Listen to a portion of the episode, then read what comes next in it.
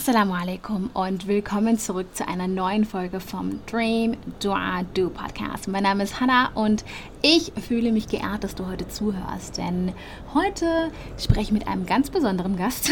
das sage ich ständig, aber tatsächlich ist das heute ähm, ja die Furat Abdullah, denn ähm, sie ist nicht nur Spoken Word Artist und ähm, studiert derzeit digitale Methodik in der Geistes- und Kulturwissenschaft.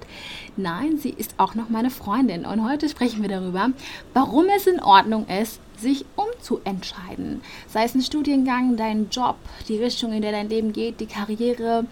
Es ist in Ordnung. Und was vor allem Gottvertrauen und Tawakkul dabei für eine Rolle spielen. Denn ähm, nur weil du etwas angefangen hast, musst du es nicht zu Ende bringen, wenn es dir keinen Spaß macht.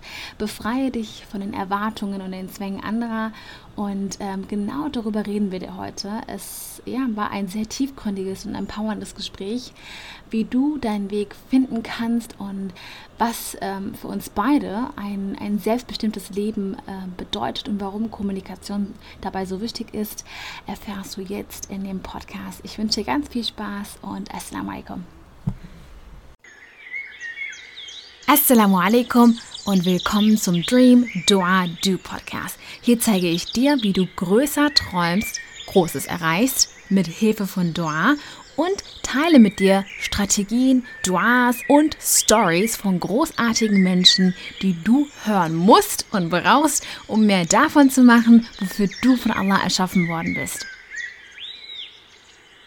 Heute habe ich die liebe Furat bei mir und die Furat kenne ich schon mehr als zehn Jahre. Ja, ich glaube schon mehr ja, als zehn oh Jahre. ja. Und ähm, ja, unsere Story, die ist echt lang. Wir werden sie heute nicht äh, in Detail erzählen.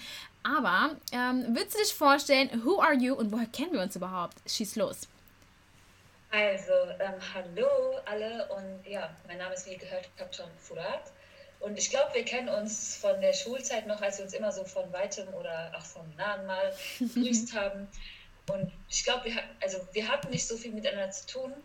Ähm, lag wahrscheinlich daran, dass wir einfach verschiedene Freundeskreise hatten, I don't know. Mhm. Aber man hat sich auf jeden Fall begrüßt und ähm, Jahre später sehen wir uns dann wieder in der Uni, uh. beziehungsweise im muslimischen Kontext, ähm, wo du bei der IHG gewesen bist, also der Islamischen Hochschulgemeinde oder Gruppe, ja. keine Ahnung, und ich bei der MHG, Muslimische Hochschulgruppe in Mainz. Ja. Genau, und ich erinnere mich auch daran, dass wir uns da ähm, wieder getroffen haben und ich wusste direkt, dass du es bist und ja, ich habe mich gefreut, dich wiederzusehen. Me too, sis. Ich kann mich noch ganz genau daran erinnern. Ich war im dritten Semester und ähm, du warst, glaube ich, ich war im, im, ersten. Du warst im ersten Semester und subhanallah, listen, girl, das war, die MHG und die IHG wollten eine Allianz gründen, so. Und dann haben wir uns natürlich auch getroffen und dann habe ich, I saw a black sister. I was like, who is this Somali sister? Und ähm, ich muss ehrlich sagen, ich konnte es nicht sofort einordnen. Ich so, ich kenne sie irgendwo her. Who is she? Und dann haben wir gequatscht und subhanallah, seitdem, like, Alhamdulillah, dass, dass wir äh, uns beide dort kennengelernt haben und auch yeah. lieben gelernt. Also das war jetzt nicht so Liebe auf den ersten Blick, würde ich jetzt nicht sagen. Aber ähm, oh, schade. okay, das, das hat sich gerade richtig komisch angehört. Aber was ich damit meine ist, doch, eigentlich schon war es Liebe auf den ersten Blick. Also seitdem sind wir echt gute Freunde gewesen. Und ähm, Alhamdulillah, wir sind es bis jetzt noch. Möge Allah immer äh, unsere Freundschaft ähm, aufrechterhalten. Bis, inshallah, Jannah. inshallah. Inshallah. Ja, es ist, aber du bist nicht nur hier irgendwie in der MHG tätig gewesen, sondern what is it that you do? Tell us. Ähm, also gerade schreibe ich an meiner Masterarbeit und beende mein Studium.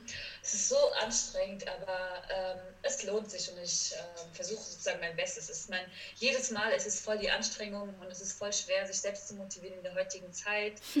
aber ich habe genug Menschen um mich herum, die ähm, mir immer viel, viel Kraft und Hoffnung geben. Genau, was habe ich so die letzten Jahre gemacht? Ich meine, wir haben uns ja sehr oft gesehen auf verschiedenen Veranstaltungen mhm. und ich weiß nicht, ich habe immer mich ähm, nicht alleine gefühlt, wenn du da gewesen bist, sagen wir es mal so. Es wow. war richtig cool, nicht immer die einzige schwarze, muslimische und sogar somalische ja. äh, Person im, äh, oder Frau im Raum zu sein. Deswegen war es auf jeden Fall uns immer auch ähm, gemeinsam, also zusammengesetzt haben, gemeinsam muslimischen Kontexte stattgefunden haben, also Veranstaltungen. genau, und was habe ich so die letzten Jahre gemacht? Klar, ich war ähm, Neugründerin von der muslimischen Hochschulgruppe in Mainz, habe auch an der Uni Mainz an verschiedenen Organisationen und Gruppen teilgenommen, wie zum Beispiel die People of Color Hochschulgruppe oder habe auch selbst vor ein paar Jahren einen Lesekreis gegründet. Wir sind da ein bisschen inoffiziell, aber das Wichtigste ist, dass wir halt gemeinsam was lernen.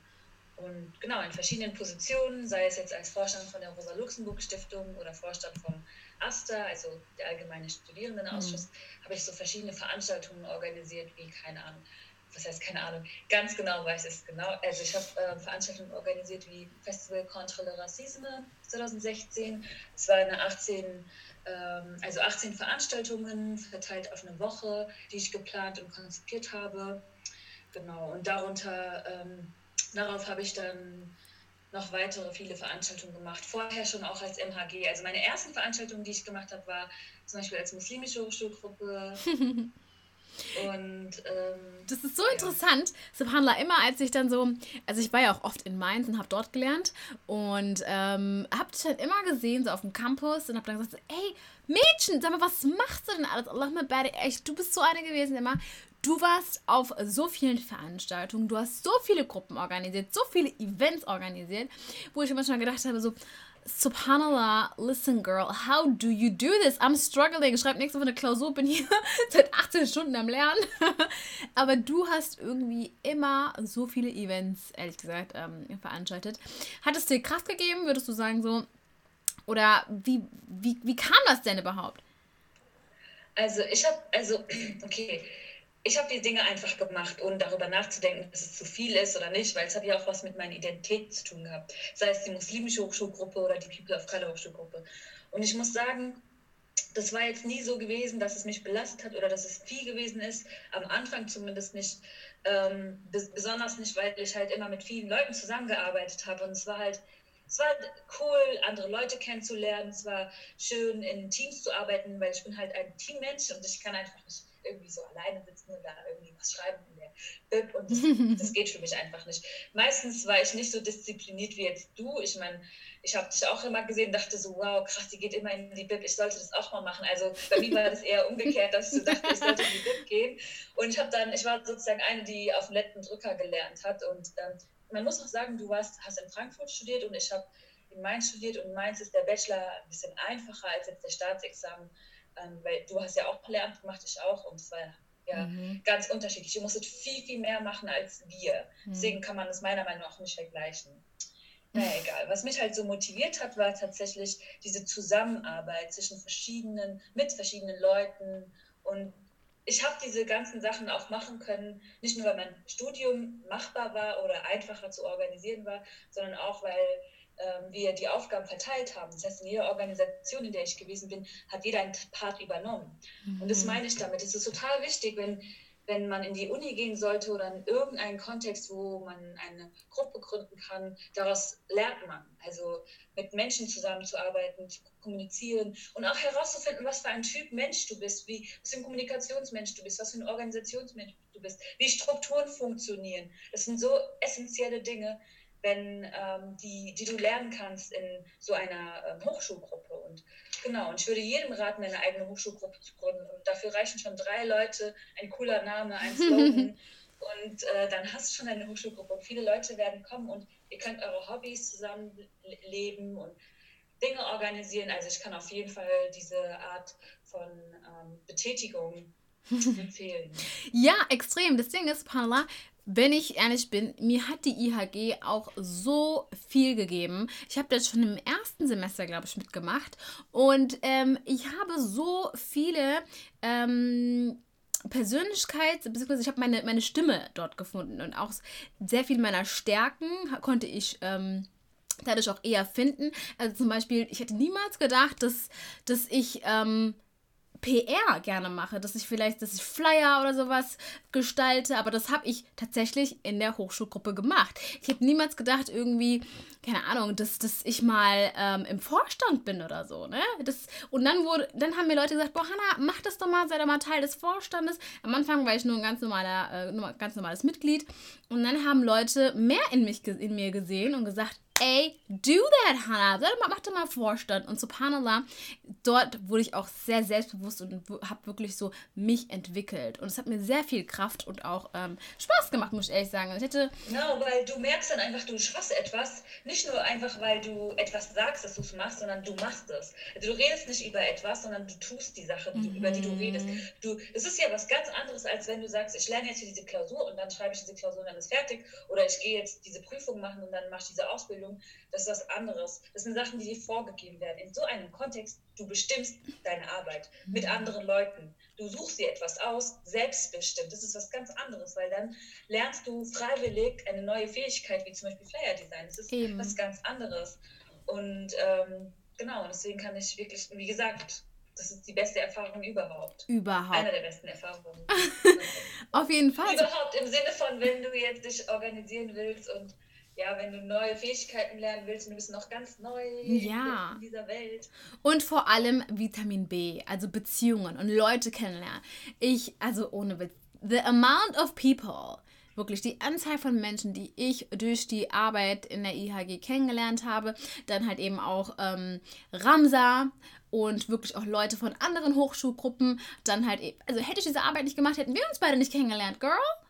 Ja, wir hätten nicht schon wieder, also reconnected einfach, ne? Das also stimmt. Das ist halt, ähm, voll wichtig als schwarze muslimische Frau. Und das ist halt, weil wir sind halt, man muss auch dazu sagen, in diesen ganzen Strukturen sind wir immer noch die Minderheit. Mhm. Und ähm, ja, das ist halt auch ein Problem, aber es ist gut, dass wir halt untereinander immer noch connecten und uns gegenseitig unterstützen. Ja, war auf jeden Fall eine ganz andere Erfahrung. Plötzlich konnten wir nämlich ähm, auf Somali quatschen, ne? Und unser Somali. Genau. oh mein Gott, ja. Für andere ist es ja voll die Normalität, immer so irgendwie marokkanisch zu reden. Ja. Oder türkisch. Und für uns gar nicht. Ja. ja. Wie so, okay, könnt ihr mal bitte auf. Spaß, nein. Du weißt, was ich meine. auf jeden Fall. Ja, Sis, das Ding ist, subhanallah, du hast, wir haben ja, also, wir haben beide Lehramt studiert. Du hast es auf Bachelor gemacht. Und ähm, danach hast du dich aber umentschieden, was total anderes zu machen. Also, ich finde dir, Allah beide, du bist so facettenreich. Aber ich hätte nicht gedacht, tatsächlich, dass du sagst, ey, ich möchte eigentlich gar keine Lehrerin werden, sondern dass du dann im Master entschieden hast, you know what? ich mache jetzt was ganz anderes. Ich mache jetzt digitale Methodik in Geistes- und Kulturwissenschaften. Girl, wie kamst du darauf? ja, das, das hört sich voll so an, als hätte ich voll das Ziel gehabt und es so genauso gesucht und keine Ahnung was. Ey, tatsächlich habe ich vor kurzem erst festgestellt, dass ich schon in der achten Klasse Informatik, einen Informatik, freiwilligen Informatikkurs gemacht habe. Mhm. Nicht, dass ich so gut in Informatik bin, ne? ich schreibe jetzt eine Klausur, keine Ahnung wie vielen Versuch, aber was ich sagen will ist, mich hat Informatik und generell Digitales schon voll oft, also voll oft fasziniert und sehr interessiert. Und das war tatsächlich eine Bauchgefühlentscheidung, weil ähm, in unserer Uni gab es diese riesigen Plakate und da stand ganz dick und fett digitale Methodik, digitale Methodik in den Geist- und Kulturwissenschaften. Und ich dachte so, hört sich voll krass an, was ist denn das? Und ich dachte so, alles, was sich krass hört, kann nicht so krass sein. So, das habe ich so direkt gedacht. Aber so jetzt am Ende meines Studios, während meiner Masterarbeit, merke ich so, okay, das ist doch ein bisschen krass. Und ähm, wirklich, ich habe die ganze Zeit das so runtergeredet zu allen Leuten, die immer gesagt haben, was ist das für ein Studiengang? habe ich immer gesagt, äh, ach, das hört sich so krass an, das ist nicht so krass. Also das ist so, naja, egal, ist ein anderes Thema. Und wie gesagt, ich habe halt mein Masterstudien, also ich habe Masterlehramt noch weitergemacht, habe es aber dann abgebrochen, weil ich gemerkt habe, ey, ich kann nicht mir diese Seminare geben, die immer wieder bestimmte Ideologien, Denkweisen lehren, die super scheiße sind. Also mhm. so scheiße wie so, so, Sachen wie Kolonialismus nicht zu thematisieren in British Studies. Mhm. Hallo, weil in Englisch lernst du die amerikanische Geschichte und die britische Geschichte. Und in, unseren, in der Uni Mainz wird sowas wie Kolonialismus gar nicht thematisiert. Und es ist integraler Bestandteil der britischen Geschichte. Wie geht das? Dann habe ich gemerkt, warum verschwende ich meine Zeit in zwei Fächer, weil in der Philosophie war es genauso, weil viele wissen das vielleicht nicht, aber ähm, die europäischen Philosophen, besonders deutsche Philosophen und französische Philosophen und englische Philosophen, sind dafür verantwort verantwortlich, dass Rassismus verwissenschaftlicht worden ist. Das heißt, Kant hat den Begriff Race ähm, ge geprägt. Er hat eine Hierarchisierung gemacht, wie ganz viele Biologen und ganz viele Philosophen in Europa. Und darüber wird sogar im Studium nicht gesprochen. So, und das sind halt so zentrale und große Themen, die ich immer noch wichtig erachte. Und ich hoffe, die Generation, die nach mir kommt, wird Leidenschaft dafür haben, diese Themen zu diskutieren und zu analysieren und darüber Forschung zu machen, weil in Deutschland, besonders in der Philosophie, gibt es keine philosophische Auseinandersetzung mit der eigenen rassistischen Geschichte, hm. Denkgeschichte. Hm. Naja, das ist ein anderes Thema. Genau, und deswegen habe ich so gemerkt, diese Seminare nehmen mir viel Energie und ich mache noch nebenbei digitale Methodik. Was war es so eine Spontanentscheidung nach meinem Bachelor an meiner Uni? Und dann habe ich mich dafür entschieden, weil dort in meinem Studiengang waren, waren die halt viel offener für alle Themen. Also immer wenn ich irgendwie was vorgeschlagen habe, wurde gesagt, ja, das ist voll interessant, machen Sie das doch, forschen Sie darüber. Es war nie so, dass ich, ähm, dass die gesagt haben, nee, das Thema machen wir nicht, das ist voll uninteressant. Das ist, nee, ja. ich wurde immer supported, auch bis zum Schluss werde ich supported. Und das habe ich in meinem Lehramtsstudium Bachelor und Master, also die ersten zwei Semester vom Master, nicht erlebt. Mhm. Deswegen bin ich ehrlich gesagt sehr dankbar dafür und sehr froh, dass ich diese spontane Entscheidung getroffen habe. So spontan ist die gar nicht. Also so spontan. Ich kann mich noch so oft daran erinnern, dass du gesagt hast, boah Hanna, also wenn ich Lehrerin werde, werde ich das sicherlich nicht für immer machen. also genau. du hast... Ja. Genau. Ja, ich will da nur dazu sagen, ich war schon immer offen für andere Sachen, aber es war nie so, dass ich gesagt habe, ich will genau das studieren. Und ich meine, dieser Studiengang ist tatsächlich genau das, was ich schon immer machen wollte. Geisteswissenschaft und irgendwie was mit ähm, Computer und PCs und Programmieren keine Ahnung was. Das sind so zwei Welten, die ich eigentlich nie gedacht, zusammen gedacht habe und auf einmal, tada, war es da. Und ich habe es dir halt, wie gesagt, ausprobiert. Es war nie so mein Live-Dream, aber es ist dann irgendwie zu meinem Live-Dream oder wie, wie auch immer geworden. Mega, mashallah. Ja, das Ding ist, Subhanallah, du warst halt eben schon immer so, ne? Du hast, wie gesagt, du warst schon immer so facettenreich, very confident in dem, was du gesagt hast, in dem, was du getan hast. Und ähm, ich muss echt sagen, ich habe schon von dir immer ähm, so eine Art ähm, Selbstbewusstsein, also dass du dir bewusst warst, wer du bist und äh, wer du sein willst. Dein Fokus war eigentlich schon immer klar, auch wenn du jetzt nicht wusstest, okay, was ist jetzt mein Mittel zum Zweck, aber du wusstest immer, was dein übergeordnetes Ziel ist. Ähm, und subhanallah, es hat sich auch viel verändert, auch so in den letzten sechs Jahren. Vieles, was du damals gemacht hast, also viele Events und Veranstaltungen, die du damals organisiert hast, sagst du heute, ey, das, das passt mir einfach nicht mehr. Es lohnt sich nicht. Ich möchte natürlich meine mentale Energie da reinstecken. It's not my purpose anymore. Um, let's talk about that. Ja, das stimmt wirklich. Also, ähm, man, also ich muss halt dazu sagen, das waren halt Sachen, in die ich so aus Versehen reingerutscht bin. Das heißt, äh, ich bin aus Versehen dazu gekommen, voll viele Sachen zu organisieren. Aus Versehen meine ich mit, das war nicht etwas, was ich schon immer wollte. Es war nie so meine äh, erste Idee, so etwas zu tun, sondern ich kam halt in Kontakt mit coolen Leuten, mit Menschen, die mich geprägt haben, mit Menschen, die in meinem Umfeld waren, wie, wie dich oder Ismahan, auch eine andere somalische Schwester, die vorher an der Uni Mainz studiert hat. als ich angefangen habe, da zu studieren, war sie schon längst fertig und jetzt schreibt sie an ihrer Dissertation. Genau, und ähm, sie hat mich auch total inspiriert, in diese ganzen politischen Räume zu gehen. Und es hat mir am Anfang so viel gegeben, weil ich auf einmal vieles verstanden habe, diese Welt auf einmal verstanden. Ich dachte so, jetzt verstehe ich, warum die Menschen so scheiße zu mir sind. Oder jetzt verstehe ich, warum ähm, manche Menschen deprivilegiert werden auf dieser Welt, also ökonomisch ausgebeutet werden. Ich habe so nicht mal in der Uni selbst, sondern mhm. in diesen mhm. selbstorganisierten Räumen wie die muslimische Hochschulgruppe mhm. oder People of Color Hochschulgruppe gelernt, was es heißt. Also in, wir haben Lesekreise gemacht, wir haben Muslim-Lesekreis gemacht, wir haben Ausländer-Lesekreis gemacht. Übrigens, Ausländer war einfach ironisch gemeint. Es gibt ja diese ja. Denke, ach, Ausländer lesen ja nicht. Mhm. Es war so die Generation, ne, die, wir, die wir sind. Jedenfalls haben wir so gelesen und Texte gelesen außerhalb des Lehrplans. Texte auf äh, natürlich Englisch und halt aus anderen Ländern, aus anderen Räumen und viel mehr äh, mitgenommen. Und deswegen, am Anfang hat es mir viel Energie gegeben. Mittlerweile, so die letzten zwei Jahre, würde ich sagen, so als Vorstand von der Rosa-Luxemburg-Stiftung, das habe ich jetzt zwei Jahre lang gemacht, habe ich halt Black History Month organisiert in Mainz. Das erste und das einzigartige ähm, überhaupt, was ähm, in Mainz stattfindet, was ich gestartet habe als Rosa Lux, findet zum Glück auch weiterhin statt. Ähm, das war mir wichtig, das zu organisieren, weil äh, schwarze Bewegungen und schwarze Geschichte in Deutschland äh, nicht thematisiert wird. Und deswegen Ähm, Habe ich aber im Nachhinein auch festgestellt, das ist nicht, was ich machen will. Ich will mhm. nicht die ganze Zeit irgendwie den Leuten sagen, ähm, was sie falsch machen oder was sie verändern müssen, sondern ich will, dass sie schon auf die Forschenden, die ich einlade, weil ich starte ja, ich habe ja als einfach Organisatorin Expertinnen eingeladen mhm. aus Forschung, aus Zivilgesellschaft.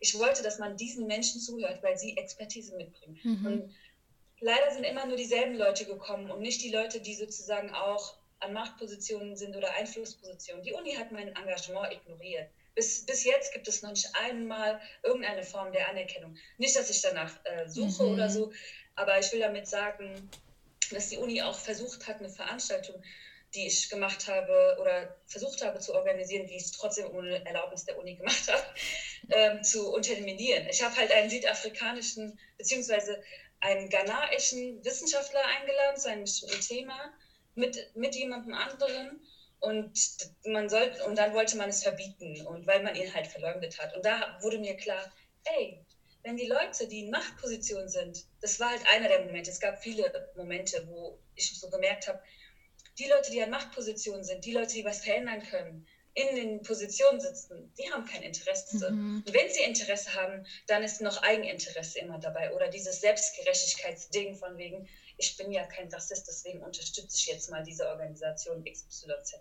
Aber ich habe halt keine Bewegung in der Politik gesehen. 2015 war so eines dieser Jahre, wo ich sage, die Politik hat ihr wahres Gesicht gezeigt, wenn es um die sogenannte Flüchtlingskrise geht. Ja, da haben wir genau gesehen, was, was die Politik macht.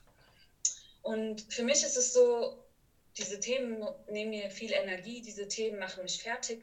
Und ich bin der Meinung, wenn ich was verändern will, muss ich in die Politik gehen. Und dann habe ich so wirklich überlegt, soll ich in die Politik gehen? Soll ich echt in die Politik gehen? Ich so, nein. Danach ist ja, also in der Hochschulpolitik wurde ich schon richtig krass fertig gemacht, haben Leute krasse Sachen geschrieben und getan, die über mich gar nicht stimmen, egal. Und ich habe dann gemerkt, ich habe dann so wirklich darüber nachgedacht, so, habe dann immer wieder abgewegt, mehrere, also so ein paar Jahre überlegt, was soll ich machen, soll ich es weitermachen. Und dann habe ich letztes Jahr so gesagt, okay, ich mache jetzt da nicht mehr mit. Ist mir egal. Ja. Ich werde jetzt nichts mehr organisieren. Ich werde vielleicht Leute unterstützen. Vielleicht werde ich da mal was posten. Aber ich werde keine Veranstaltungen mehr organisieren mhm. als politisch Aktive. Mhm.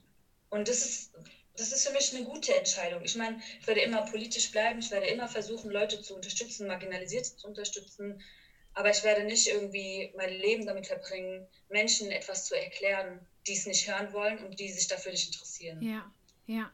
Und das ist ähm, extrem wichtig zu realisieren, worin du deine Arbeit stecken willst, worin deine mentale Energie stecken willst, worin du, wo auch dein Fokus ist. Und das hast du halt eben auch gemacht. Du bist indische Cat und ich kann mich noch sehr gut an die Zeit erinnern, ähm, wo du gesagt hast, wo du sehr viel auch in dein, also ähm, in dein Tagebuch geschrieben hast und reflektiert hast ähm, und dich selbst Fragen, wichtige Fragen gestellt hast. So, okay, what is it that I want to do? Wo ist mein Fokus? Obwohl die Arbeit extrem wichtig ist, ist das aber mein Purpose. Genau, genau. Ähm, es ist halt, ich habe gemerkt, ich habe viel mitgenommen, viel gelernt. Und ich werde niemals sagen, es war eine schlechte Zeit oder ich werde niemals sagen, dieses ganze Organisieren macht keinen Sinn. Nein. Weil ich glaube, für manche Menschen macht es vielleicht Sinn, aber nicht für mich. Genau, und das und, ist der Punkt. Ähm, ich habe einfach nur festgestellt, ey, das ist nicht mein Ding. Ich finde es cool, wenn andere das machen. Ich gehe auf die Veranstaltungen von den anderen. Ich bin gut vernetzt. Ich kann gerne meine Kontakte weitergeben ähm, ich lese weiterhin in mische diese Themen ein. Ja. Ich spreche weiterhin zu diesen Themen, falls ich mal eingeladen werde. Aber es ist nicht so, dass ich es zu meinem Hauptberuf machen will. Mhm. Es ist nicht so, dass ich damit sogar in die Forschung gehen will. Ja. Weil ich habe mir sogar überlegt, ob ich äh, Forschung machen soll. Mhm. Und ich glaube, meine Masterarbeit soll wirklich die einzige Forschungsarbeit bleiben. Vielleicht werde ich sogar diese Meinung ändern, aber bisher denke ich einfach so. Mhm. Und das ist halt das Wichtige, dass, dass ich immer weiß, ich kann meine Meinung ändern und es ist auch okay, meine Meinung zu ändern. Und vielleicht werde ich auch in fünf Jahren doch sagen, oh, ich habe Bock jetzt wieder was zu organisieren. Ja. Wer weiß, vielleicht sogar in einem Jahr, keine Ahnung. Ja. Aber jetzt weiß ich, ich möchte das in der nächsten Zeit einfach nicht tun. Ja. So, aber es ändert nicht daran, dass ich, wie gesagt, weiterhin dran bin und äh, mich informiere und immer mich weiterhin connecte und ja, selber kritisch versuche, weiter kritisch zu denken. Ja, und das ist halt eben auch wichtig ähm, zu wissen, okay, ich kann mir Pausen gönnen und ich kann äh, meine Meinung ändern und es muss nicht immer alles in Stein gemeißelt sein. Und das ist so befreiend, ähm, dieses dein Mindset und auch, ähm, dass ich immer wieder wirklich so in Gedanken zu rufen, things can change and that's okay. Weißt du? Ja, natürlich, natürlich, auf jeden Fall.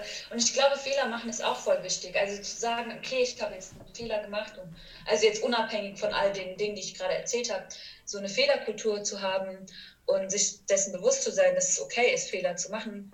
Ähm, aber dass man halt daraus lernt. Das ist halt, wie gesagt, das Zentrale. Ja. Und ähm, keine ja. Ahnung, ich, ich, ich kann nur sagen, mach das, was dir Spaß macht. Ich habe dann so dann entschieden, so, ich war vor Corona, habe ich gesagt, dieses Jahr wird mein Freizeitjahr. Ich werde jetzt nur Freizeit haben. Und dann werde ich das machen und dann werde ich dahin reisen und dann werde ich das machen. Ähm, natürlich durch, also durch Covid-19 ist es nicht mehr möglich, aber ähm, irgendwann, inshallah, wieder. Mhm und ähm, meine Prioritäten nochmal neu zu setzen. Klar, ich habe ähm, in meinem Studium meine Prioritäten immer auf mein Studium gesetzt und immer auf Organisierung und politische Arbeit. Und es war, ein, war eine gute Zeit. Ich habe, wie gesagt, viel mitgenommen. Eben. Ich bin auch dankbar für jeden Schmerz und für jede Freude, die ich da erleben konnte. Mhm. Ähm, ich, ich, am Ende sage ich, meine Helden haben mich stärker gemacht, meine Freunde haben mich unterstützt ich hatte Glück im Unglück. Das sind so Sachen. Alles passiert gleichzeitig. Ja immer so. Das immer so. Ist, es ist nie irgendwie genau alles äh, irgendwie Schwarz-Weiß. Ganz schlecht oder, ja, genau, ganz ja. schlecht oder ganz gut ist das einfach alles. Ja, ja. Und es erinnert mich extrem ähm, an meine, ähm, an meine Zahlen, also beziehungsweise mein erstes und zweites Semester, denn ich habe ja auch islamische Theologie studiert, ne? Und es ist ja nicht so, ähm, also es ist ja nicht so, dass ich sage, okay, durch, dadurch, dass ich jetzt ähm, islamische Theologie nicht mehr studiere, ist das Islam kein Teil mehr von mir. Weißt du, was ich meine? Also ich meine, durch, durch diesen Studiengang habe ich so viel gelernt. Ich habe einer meiner, also so viele meiner engsten Freunde kennengelernt, die äh, ich bis heute noch in meinem Leben habe. Und gestern noch auf, genau, auf ihrer Hochzeit habe ich getanzt. Eine, die Yusra fällt mir jetzt ein. I'm just gonna call her out. Ähm, Warte mal ganz kurz, Yusra hat geheiratet. das ist ein anderes Thema. Das ist ein anderes Thema. Aber, ähm, Was? aber jetzt Glückwunsch. wenn sie jetzt zuhört, ne? Aber es ist ein anderes Thema. Was ich damit meine ist, ich habe Arabisch gelernt, listen, ich habe dadurch, dass ich zwei Semester lang islamische Theologie gemacht habe, kam ich irgendwann zum, ähm, zur Erkenntnis, hey, ich möchte vielleicht doch Lehramt studieren. Ich habe gemerkt, so, ey, eigentlich bin ich gar nicht so gut. Also beziehungsweise ich saß manchmal in Seminaren und dachte mir so, was zum Geier? Also wirklich, das, das möchte ich gar nicht machen. Das, ich möchte gar nicht diesen akademischen Weg einschlagen. Und ähm, eigentlich bin ich auch gar nicht so gut darin. Ich war wirklich immer so mediocre, habe immer so Dreien geschrieben. Ich habe wirklich noch nie eine Eins geschrieben. Und das hat mich so ein bisschen auch frustriert, wo ich gedacht habe, ey, das, hier sind nicht meine Stärken meine Stärken sind hier einfach in diesem Studiengang einfach nicht vorhanden und ich kann mich, werde mich niemals, werde niemals glücklich. Also Aber du musst auch dazu sagen, du hast dich angestrengt, weil manche Leute strengen ja, sich ja nicht genug an. Nee, das muss ich dazu sagen. Ich habe mich wirklich, weißt du, ich war voll oft in der Bippen, habe gelernt dafür und am Ende kam eine 3. Und subhanallah, ich habe ja dann auch im zweiten Semester einen Doppelstudiengang gemacht. Das heißt, ich habe Islamische Theologie und Lehramt gleichzeitig gemacht und ähm, habe dann so und ich habe dann zum ersten Mal wirklich, glaube ich, eine Eins geschrieben und habe dann gedacht so, boah, das macht mir so viel Spaß, Lehramt. Und ähm, das heißt noch lange nicht, dass, dass ich nichts damit dem Islam zu tun. Das ist ja Quatsch, ne? Ich meine, ich bin Muslima. Und ähm, subhanallah, looking back now, so, das, was mache ich denn? Ich mache Spiritual Empowerment. Islam ist für mich so ein großer Aspekt in my life. Und aber auch das, das Wissen, also ich liebe es, mehr und mehr und mehr und immer mehr über den Islam auch zu erfahren. Das heißt, es hat nicht, es hat nicht mit dem Islamstudium aufgehört. Ja? Es hat damit angefangen. Es hat damit angefangen. Mhm. Ja, deswegen, ähm, Failure ist, ist, es war kein Failure für mich, das war a Redirection. Das, das war auf jeden Fall eine Redirection. Dadurch, dass ich damals auch gesagt habe, hey, ich werde Lehramt studieren, unabhängig von den Meinungen anderer, unabhängig, ähm, dass mir Leute sagen, Hanna, wenn du Lehramt studierst, wirst du niemals einen Job finden, vergiss es, Hijab, du trägst einen Hijab, du wirst zu Hause, du wirst in, du wirst in der Küche landen, wirklich sowas gehört, subhanallah. Und was habe ich gesagt? Nee. Habe ich auch gehört. Finde ich voll respektlos, ehrlich gesagt. ja, aber das ist mir auch gesagt. Subhanallah. Also das ist nicht nur eine Sache, die ich gehört habe, sondern auch du. Äh, und wir haben darüber noch nie gesprochen. Subhanallah, aber was heißt es denn für dich überhaupt, ein selbstbestimmtes Leben zu leben und zu sagen, hey, like, this is what I want to do. Und ich weiß, dass, dass Allah al-Fatah ist, der die Türen öffnet und nicht irgendwelche Ängste oder Menschen, die ihre Ängste auf mich projizieren. Hm.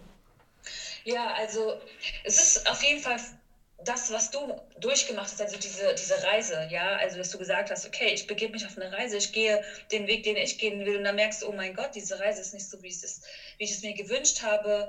Und du hast ja auch direkt dann ähm, entschieden und Entscheidungen getroffen. Und das ist das, was ich sage, was für mich Selbstbestimmung ausmacht. Also, dass du halt deine eigenen Entscheidungen treffen kannst und ähm, sie nicht sozusagen immer abhängig machst von anderen Leuten. Klar, ich will jetzt nicht sagen, das ist die Idealvorstellung, ähm, die Frage von unabhängig Entscheidungen zu treffen, alleine, ohne irgendwie Einfluss von außen.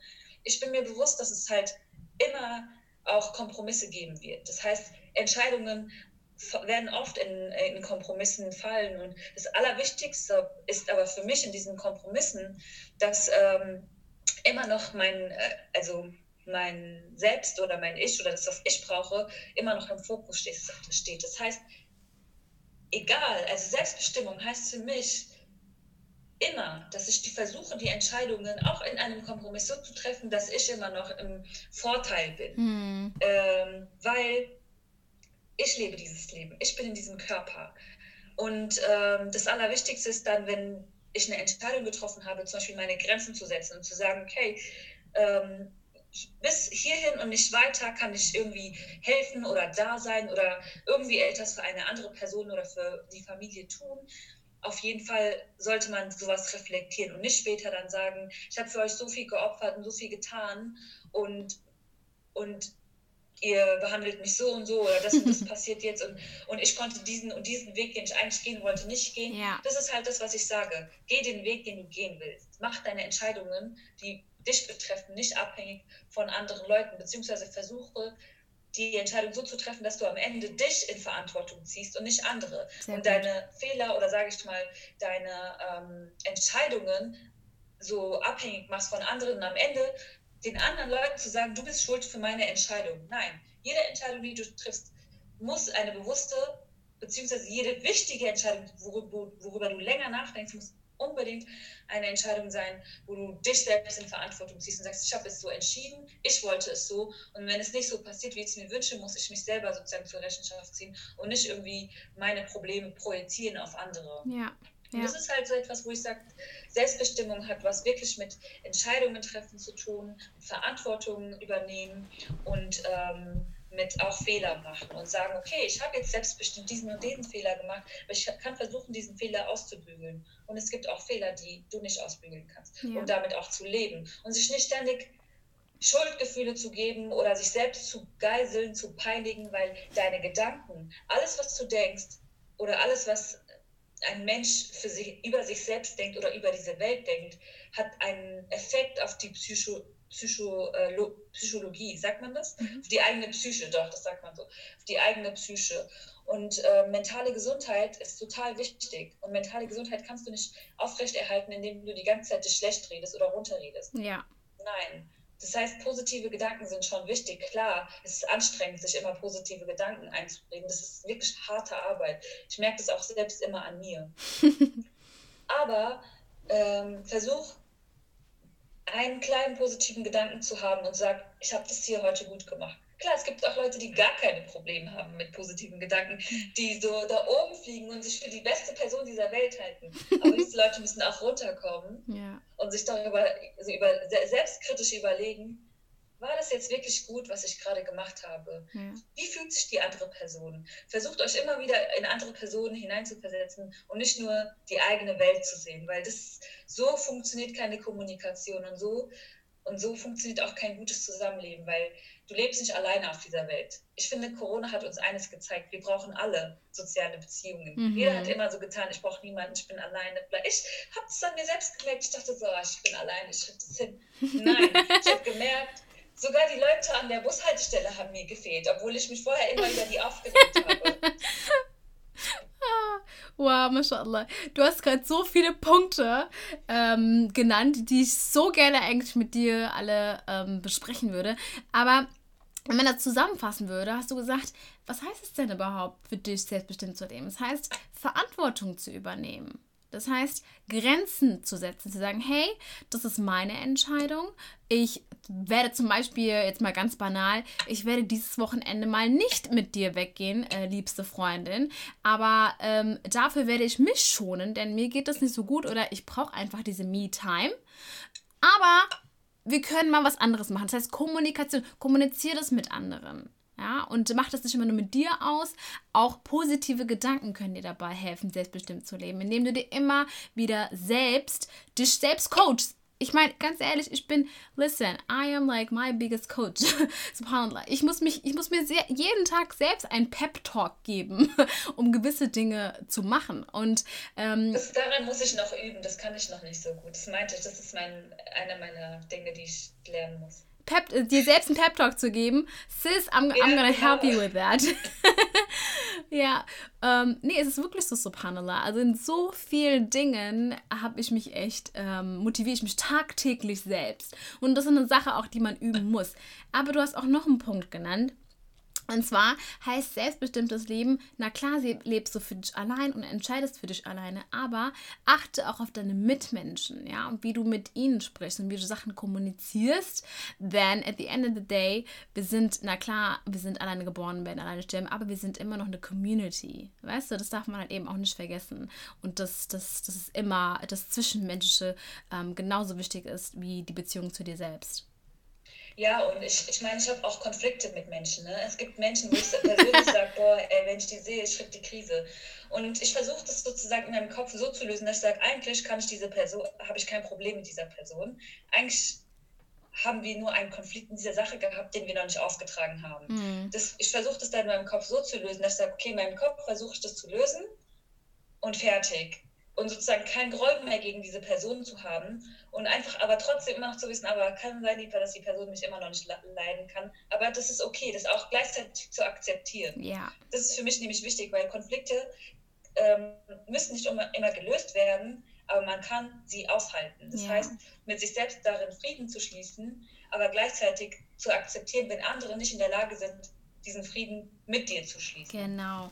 Bei Forgiveness zum Beispiel, es ist nicht für die anderen, Forgiveness ist für dich selbst, für deine, für deine innere Ruhe.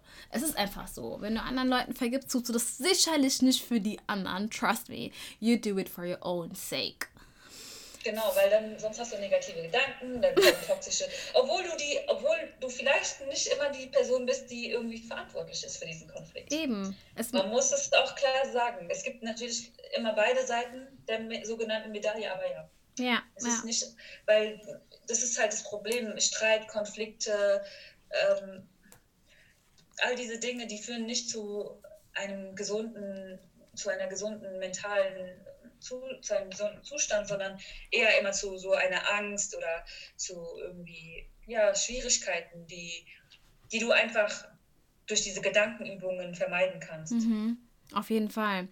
Aber ähm, zu dem Punkt Forgiveness, und das ist auch ein sehr großer Aspekt unserer Religion ist, let's talk about spirituality welche, was, ich meine, wir beide reden immer darüber, dass es uns so viel Kraft gibt im Alltag. Also, dass du überhaupt die Arbeit, die du ständig tust, gar nicht tun könntest without Allah und also without auch spirituellen Praktiken im Alltag. Welche ähm, spirituellen Praktiken geben dir denn überhaupt Kraft im Alltag, um das halt eben auch zu machen, um deinem Purpose nachzugehen, um all die täglichen Dinge zu machen, die du machst? Ähm, ich würde das sagen, was du in deinem Slogan, in deinem Radio, nicht Radio, was rede ich da, in deinem Podcast. Wie nennt man es? In deinem Slogan, Podcast-Slogan und auch auf deinem Instagram sagst, und zwar Dua.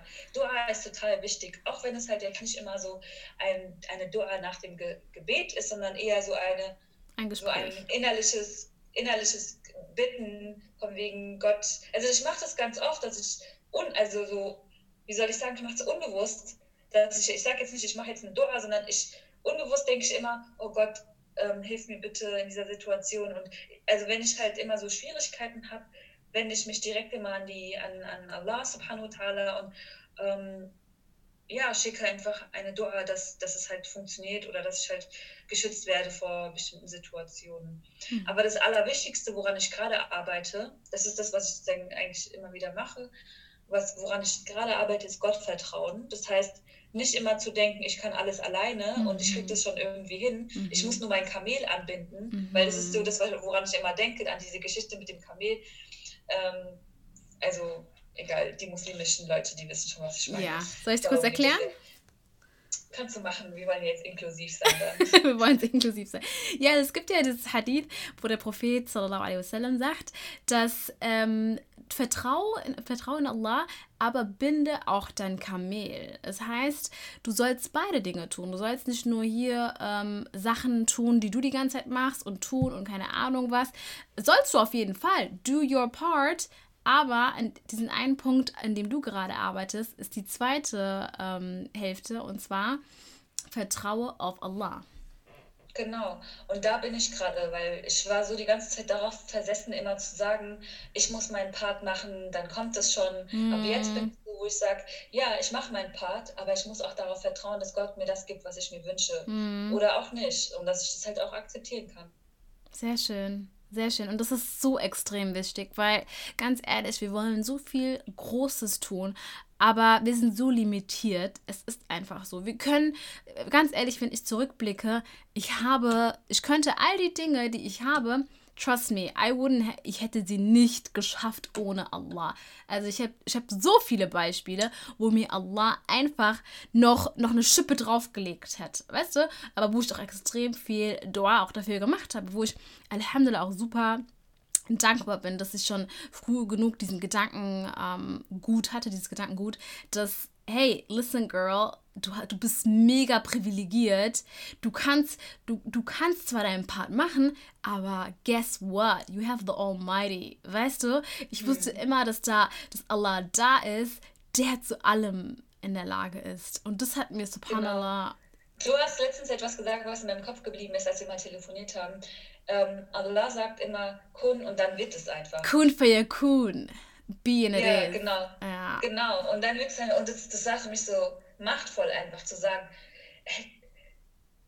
also das ist so, da habe ich wieder gemerkt, wie, wie sehr ich wieder in diesem Gedanken bin, dass es nur reicht, dass ich etwas tue und dass ich halt nicht darauf vertraue oder beziehungsweise nicht immer daran denke, dass Gott einfach nur sagt, mhm. sei und es wird. Ja. Und deswegen, ähm, ja, das war eine gute Erinnerung. Ja, ja, ja, so ist es nämlich, Wallah. Es ist so, es ist super einfach für Allah, dir die Dinge zu geben, die du dir wünschst. Nur wir sind limitiert und oft, wenn wir Dua machen, denken wir immer, dass wir Dua an uns selbst machen und deswegen grenzen wir uns immer so ein. Aber wir fragen Allah, der es liebt, gefragt zu werden und der, für den es einfach ist. Einer seiner Namen, und ich liebe diesen Namen, ist ähm, Al-Wahhab. Und Al-Wahhab bedeutet, dass, dass Allah ist derjenige, der ähm, der es liebt, den Leuten Geschenken zu machen, weißt du? Und äh, nicht nur Geschenke zu machen, sondern wirklich unlimited Geschenke, die ganze Zeit, constantly. Subhanallah, Allah liebt es dir,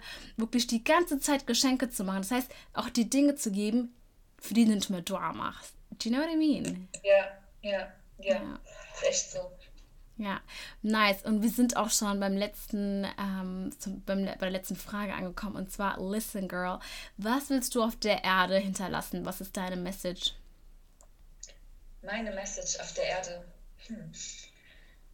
Das ist eine sehr große Frage und ähm, die einzige Antwort, die ich darauf habe, ist, ähm, oder sagen wir mal, die erste Antwort, die ich darauf haben würde, ist, dass alle Menschen daran nicht daran denken, also nicht denken, dass das, was, ähm, was vermeintlich fest scheint, also viele Menschen denken ja, sie können nicht was verändern. Also ich bin zumindest in dieser Generation Jahrgang 89 so, ne, aufgewachsen, so damals waren wir so diejenigen, die noch nicht so Social Media damit aufgewachsen sind und die nicht so selbstwirksam irgendwie ähm, ihre eigenen YouTube-Sachen gestartet haben und keine Ahnung was in meiner Generation sind viele Leute damit aufgewachsen, du arbeitest irgendwann, irgendwann für wen und es war nie irgendwie etwas, dass Leute gesagt haben, ich werde jetzt ein Unternehmen gründen, mein eigenes Branding starten, eine YouTuberin. Also ich bin nicht diese Generation, aber generell fühle ich schon, dass dieses Denken weiterhin flächendeckend verankert ist, dass Menschen ähm, denken, dass äh, man die Unterdrückung oder die Ausbeutung oder die schlimmen Systeme dieser Welt nicht verändern kann. Und mhm. ich glaube, das kann man wohl verändern. Also ich glaube, die letzten zwei, drei Monate ha haben uns gezeigt, dass wir etwas verändern können. Egal, ob es jetzt im Kleinen ist oder im Globalen.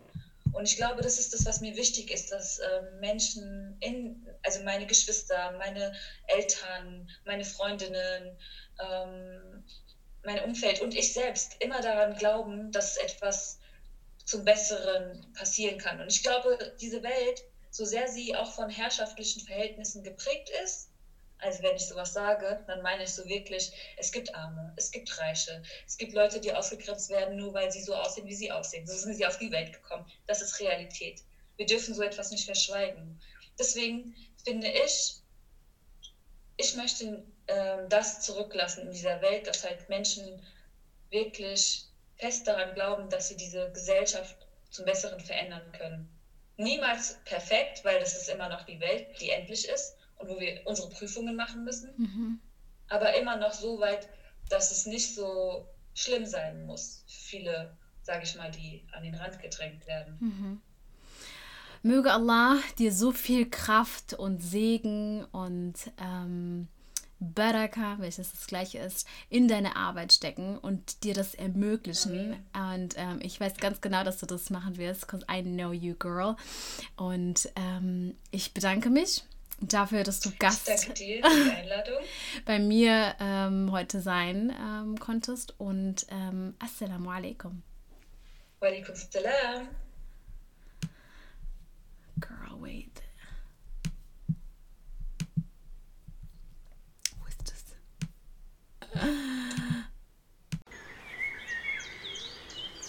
Okay, Dream Dua Jeweler, danke fürs Zuhören. Es bedeutet mir extrem viel, dass du dir die Zeit genommen hast. Wie fandest du die Folge? Wenn dir die Folge gefallen hat und ähm, ja, es dein Herz berührt hat, teile sie doch gerne mit deinen Liebsten oder mit jemandem, der ähm, die heutige Message unbedingt hören muss. Und ähm, hinterlass mir eine Bewertung und einen Kommentar und äh, vergiss nicht, den Podcast zu abonnieren, denn es macht so einen Unterschied, ähm, wenn du es abonnierst und du es auch auf Social Media teilst, damit andere Dream Dua Dula davon erfahren und auch für mich, damit ich den Podcast weiterführen kann und ja, ich weiterhin tolle Leute einladen kann und dir gemeinsam den Mehrwert, den ähm, Mehrwert auch zu bieten. Vergiss nicht, mir auf Instagram gerne zu schreiben, mich zu taggen unter Principle of Happiness, damit ähm, ja, ich dir auch in Real Life danken kann und ähm, ja, auch mit dir so ein bisschen zu connecten. Die Socials von meinem Gast findest du unten in der Infobox und falls du eine Idee hast, wen ich unbedingt noch für den Podcast interviewen muss, dann schreib es mir noch gerne in die Kommentare oder auf Instagram. Ich ähm, freue mich schon, ähm, wenn du bei der nächsten Folge dabei bist und Assalamu alaikum.